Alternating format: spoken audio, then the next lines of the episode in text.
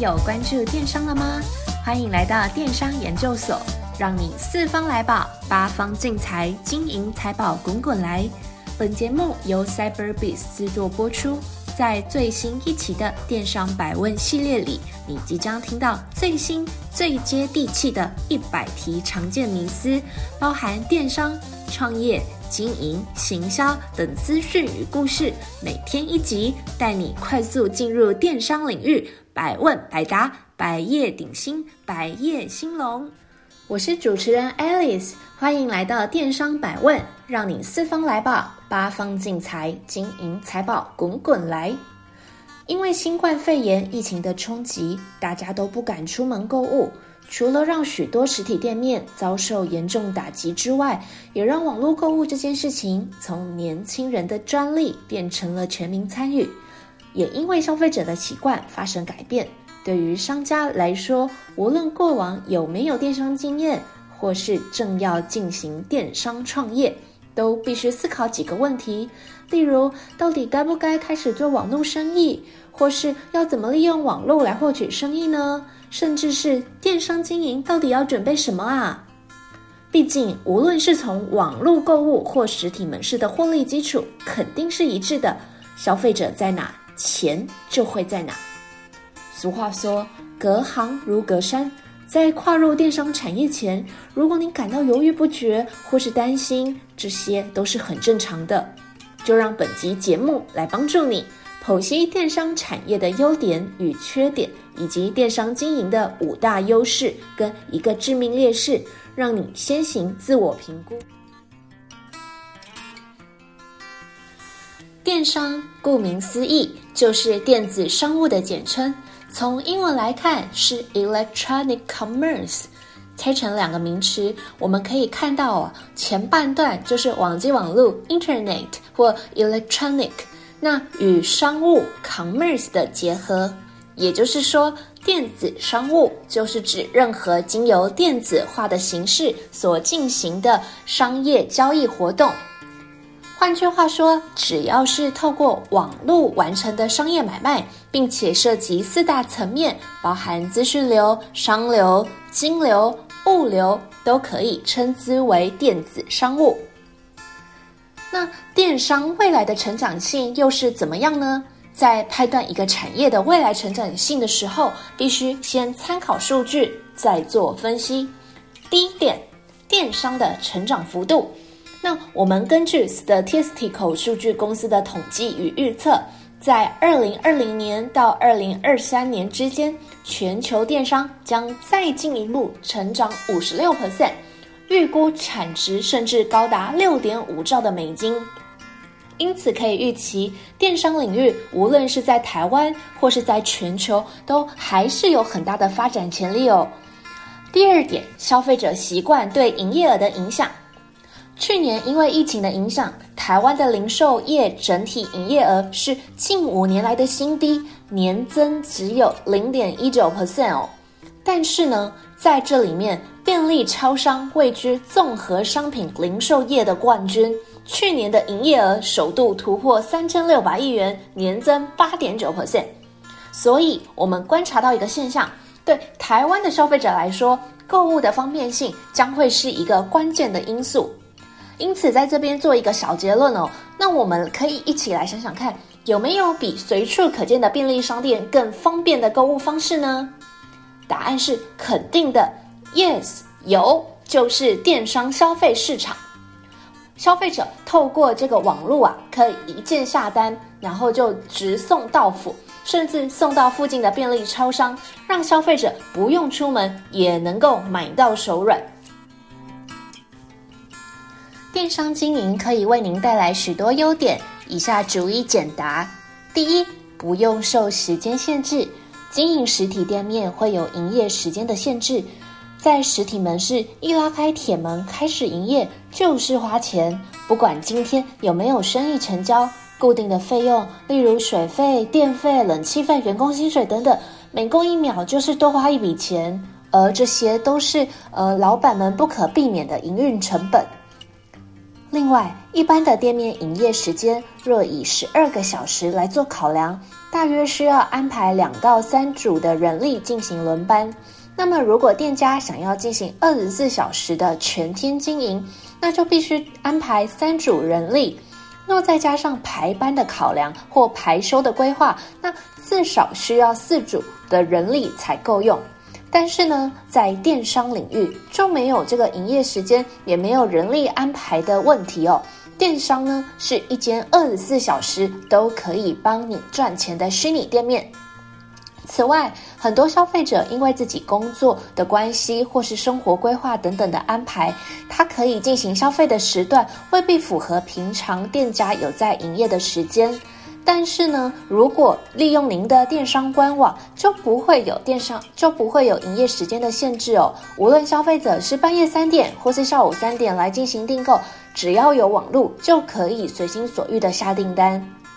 第二点，没有空间问题。这边呢，提供一个状况剧，让大家一起来试想：假设你是一间经营两平大的鞋店的老板，那在你的店里面呢，最多就只能容纳两个客人。那你的仓库空间最多就是百双一百百来双鞋。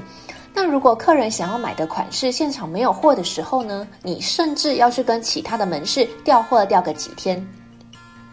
那针对这个状况剧呢，电商经营完全可以解决你的烦恼，解决什么烦恼呢？首先呐、只要你照顾得过来，在网络上，你其实可以同时卖一万件、两万件、成千上万件的商品。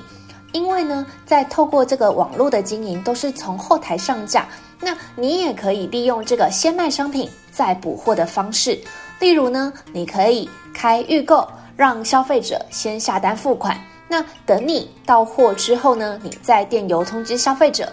又或者是说，你可以在你的系统方面先把商品上架。那等到消费者下单之后呢，你再调动你的库存来进行出货，这样也不会有实体门市库存空间不足的库存压力。那一般来说啊，我们的店面越大，那需要的仓库空间可能也是会越大。但是呢，如果是采用电商的方式来做经营，甚至连仓库都不用，就可以直接请厂商出货给消费者，大幅降低了这个仓储的成本。此外，电商网站呢，它同时也可以容纳许多的消费者同时在线上的去购物哦。比如说，我们刚刚前面提到的案例，这个两平大的鞋店啊，同时呢就只能容纳两组客人。就算你的业务能力很强，一次可以拉到十个客人，但是没有地方可以招呼客人，那么另外两个人也都是会直接就跑掉。所以呢，呃，利用这个电商平台，那就不会有上面提到的这个流量的限制。然后，甚至如果你有办法可以一次拉到十几万人呐，在这个网络上去逛呢，那你呢也有机会可以同时有这些订单的收入，而不用去担心啊，因为这个空间的问题限制了你获取利益，甚至成交订单的机会哦。第三，经营电商没有所谓地域的问题，对实体店家来说啊，在选取店面位置的时候，大家都必须要去考量。哪边是黄金店面，哪边是人流会经过的呃最佳的那个点？那甚至也要去考量一些当地生活圈的消费习惯，比如说这个地方的人他喜欢购买什么样子的服饰，或是喜欢吃什么样子的食品。但是呢，对电商经营者来说呢，完全不需要去考量这些地域性的问题哦。利用网络，您的商城可以涵纳来自四面八方的市场，无论是台湾的本岛、离岛。甚至是全球跨境贩售都可以哦。此外，号称一日生活圈的台湾，其实呢具有经营电商的先天优势，就是我们因为我们的物理范围比较短、比较小，那再加上我们的物流系统非常的便利哦，甚至许多物流厂商它可以主打前一日中午前订货，隔天就快速到货的服务哦。所以对电商经营者来说，这一点就是非常大的优势。第四，经营电商便宜又实惠。对，没错，这个或许是你没有想到的。但是呢，电商经营真的比开店面是便宜很多哦。这边列举一个案例，我有一个朋友啊，他很喜欢咖啡，所以他大学的时候呢，就去星巴克学习怎么去煮咖啡，也学习去了解星巴克获利的商业模式。存了大概十二三年的钱之后呢，他就跑去租了一个小小的店面，打算来卖咖啡。没想到啊，这个店面装潢、身材的设备，比如说咖啡机，然后呃那些高脚椅，甚至是租金等等的，零零总总大概就喷掉了一百多万。那他算了一下，如果他再继续请员工，就是再多一笔人力支出的话呢，他甚至就会不够开支。因此，他就一个人呐、扛了十二个小时。对于有这个创业梦想的朋友来讲啊，其实如果你想要踏入这个商业经营的领域呢，电商会是相较之下比较好的选择。因为你只要准备大约五十万元，你就可以有一个很好的开局。那另外就是，如果你呃要搞一间实体店面的话，五十万元你甚至连装潢费用都不太够。那此外呢，透过电商经营，你也可以随着你的营运状况，弹性的去调整你的经营策略。比如说，你可以试着看看说，哦，你这一期推出了什么经营策、什么行销的活动，那下一期针对某样产品的销量是否有上升？那如果你是在实体门市的话，你就很难可以去弹性的调整这些贩售的措施。比如说，你想测试说，呃，晚上营业的话，你的销售额会不会比较好？那你可能就必须要透过长期且慢性。然后去做一个市场的实测，那后续会对你带来的影响可能会超过你的估计哦。所以，如果你选择电商的话呢，你就可以弹性的去运用你所想要尝试的一些经营的策略。那这个经营的代价以及成本都会相较于实体店面来说低非常非常非常的多。那在第五点呢？呃，我们都会说，经营电商的人都必须要具备这个判读数据的能力，数据就会是电商经营的好帮手。那这件事情之所以重要呢，就是因为电商经营跟实体店面不一样，我们没有办法直接去面对消费者，所以我们必须透过数据去了解消费者，去了解消费者的什么呢？去了解他的购物习性。购物频率，然后以及呃，他最后进入购买的这个环节到底发生什么事情？这些事情都是可以被科学化的哦。那另外就是呃，透过数据判读会比实体通路更有优势的地方在于，各位呢可以去清楚的掌握这间店面的销售情情形哦。这边再提供一个案例，假设呢你是开一间早餐店的老板，那你要怎么判断你到底有没有赚钱呢？那你只能在当月的总收支的时候呢，你才能来看说，哦，你这个月花了多少钱？那最后你赚了多少钱？那你到底是赚还是赔？你可能在每个月月结报的时候，你才会发现。那假设我今天问你，诶，你平均一天来多少位客人呢？他们大概会点多少块的餐点？那你最畅销的商品是什么？或是你毛利率最高的商品是什么的这些问题，你可能呃就必须要在经过一段时间，一个月或是两个月的实体观察之后，再进行记录，你才能够回答这个问题哦。但是在电商的这个领域呢，因为全部的资料都是利用线上化的方式来来进行，所以呢，你并不需要特别去做收集资料的这个动作。唯一你所需要做的就是进入你的后台，然后把你的营运报表 download 下来，那你就可以看得到说，哦，这个消费者几点几分到了你的网站，几点几分成立了一笔订单，他平均在你的网站上面花了多少时间购物，那他浏览了哪些页面，然后浏览了哪些东西之后，去促使他一直下定这个这份商品。那这些东西都会是非常客观的，那你也可以捞出来，你甚至可以知道你每天的销售的巅峰时段跟离峰时段的有没有重叠，甚至呢，透过这个数据分析，也可以帮你全方位的去了解来到你的店的消费者的购物习惯跟怎么去推荐商品给他们的这件事情。举例来说，如果你知道买萝卜买萝卜糕的消费者呢，习惯呢会买一杯绿茶来去油解腻，那你就可以在你的网站上面直接推出一个萝卜糕加绿茶的套组，这样子就可以为你带来更多的订单。请你千万不要小看这件事情哦。我们之前呢曾经有跟一个我们开早餐店的朋友聊过，他们说啊，很多的商品呢其实就是赚一个手工的费。费用，比如说煎一个蛋呢就赚两块钱。那能够帮助到这些实体店家，帮助到这些早餐店真正赚到钱的地方，其实呢是饮料，因为饮料的毛利率啊，甚至高达八成。所以你每次去点餐的时候，早餐店阿姨肯定一定会问你一个问题，就是哎，饮饮料要喝什么？就是这个原因。同样的，我们也可以透过数据分析去找出那些高毛利的商品和畅销的商品，要怎么样去搭配，才可以让你的消费者来买单。因此，在提升你的销营业额之后呢，你的毛利率也会变得非常的漂亮。那这件事情，只有你透过电商的这个整个大数据的分析，你才能够办到这个全面监控的状况哈。那另外呢，这边要跟大家分享一下，前面提了这个经营电商的很多的优点，那缺点是什么呢？经营电商啊，最大的缺点就是要解决流量的问题，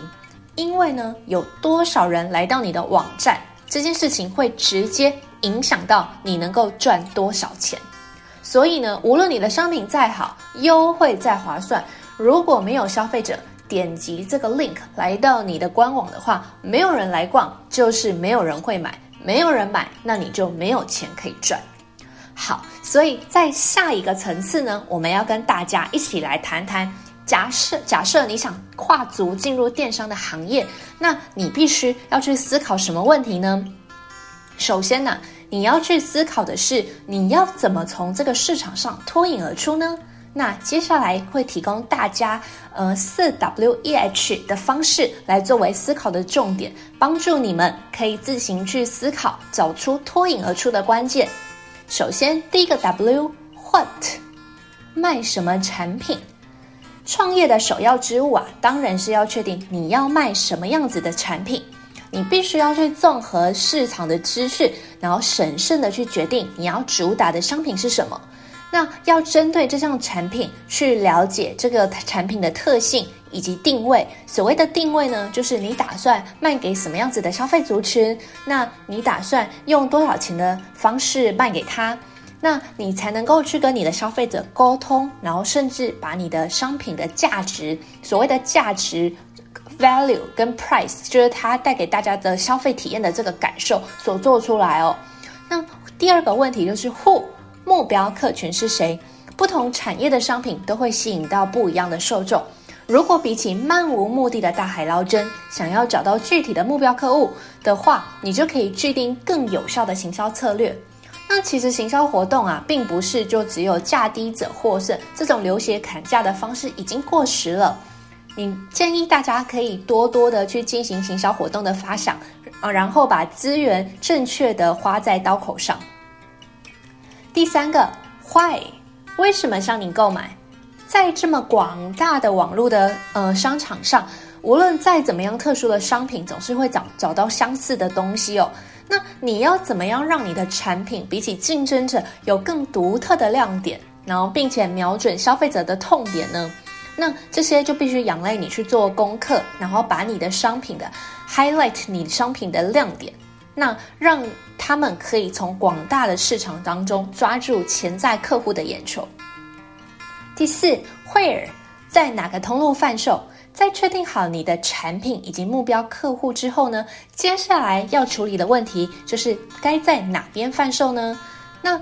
哦，我们都知道，在网络上啊，有许多的管道。比如说有虾皮啊、雅虎啊、Momo 啊、PC Home 啊，这些都是具有相当声量的电商网站的入口。那网网络的平台，比如说旋转拍卖啊，或是 Amazon，有非常非常的多。那你当你决定成为一个电商的时候，你要从哪边开始经营呢？你是要选择这种电商平台，然后把自己的商品放上去，跟其他人一起，跟其他呃店家的商品一起。呈现在消费者的面前，还是说你要自己客制化来架一个属于你自己的官方网站？那关于这些问题哈、啊，我们的部落格都有很多的文章，建议大家一起来阅读，那就可以找出你入门电商的最佳方案。最后一个，How 如何成功销售？要怎么样让这个消费者心甘情愿的买单？那你必须呢要投入很多心力跟资源，比如说呢你要去经营你的社群媒体，比如说你要花钱去买广告，或者是呢你要去透过这个后台啊去下载这个营运报表来观察这个消费者的呃消费行为以及消费的导向哦。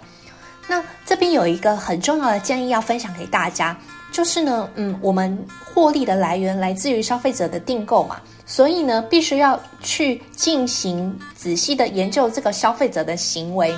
那研究这个消费者的行为，你就可以去设计一些行销策略，然后去打中他们的心哦。那最主要、最常用的行销策略有哪些呢？比如说，你可以透过你自己的社群网站上面的消息的曝光。或是你可以写一个部落格，那在里面定期去告诉大家说，哦，你们最近试出了什么样子的产品？那这个产品可以对这个消费者带来什么样子的优势？然后或者去设定一些关键字哦，让这个消费者当他想购买某样东西的时候，他透过 Google 的搜寻引擎，只要进入的话，那你们家的呃网站啊，或你们家的产品就会出现在他第他他的呃按下以这个关键字为搜寻的第一个页面哦。那另外就是为了抓住这些客户的心，我们也会建议你们可以呃朝向这个会员经营的方式来进行，针对曾经到呃你们的官网去购物的消费者啊，去拟定一些个人化的行销以及服务。那透过这些比较新颖的行销科技来创造更大的效益哦。那我们这边做一个小结，就是呢，做电商它肯定是一个未来的趋势。如果没有跟上，就会少了呃一些赚钱的机会哦。那呃，我们都知道说，现在这个世道啊，就是大品牌横行。那我们身为小品牌，或是身为创业者，跟大品牌竞争的唯一方法，就是透过这个电子商务的网络平台的广管道来跟他们做竞争哦。所以很简单的一个想法就是，如果我们要赢过电赢过对方，那我们就要在同一个赛道里面。那大平台它可以花很很多钱，好几千万来装潢搞一间实体店面，但是我们如果没有这样子的财力，想要攀赢对拼赢对方，就会是一件很困难的事情。但是如果今天我们把赛道转换到网络上，那对不起了，我们都是用开店平台来做生意，流量都要自己导，商品页也要自己设计，人家有的功能你也不会少。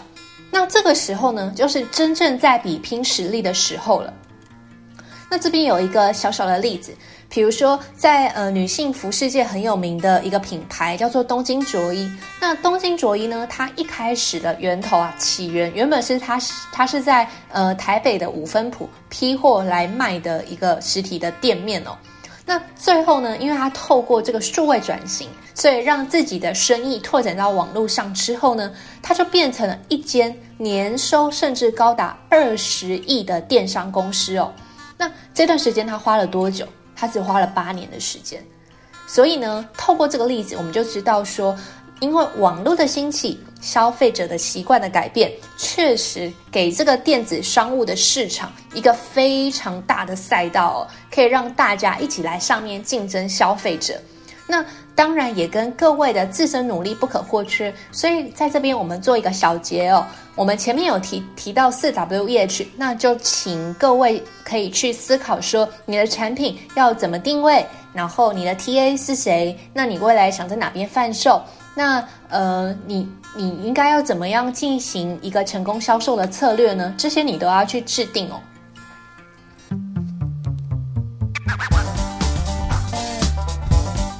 谢谢您的收听，我们下次再会。若您有任何问题，欢迎透过描述框的电邮与我们做联系，也可以到我们的布洛格官网去观看与阅览最新的文章。那我们下次再见喽。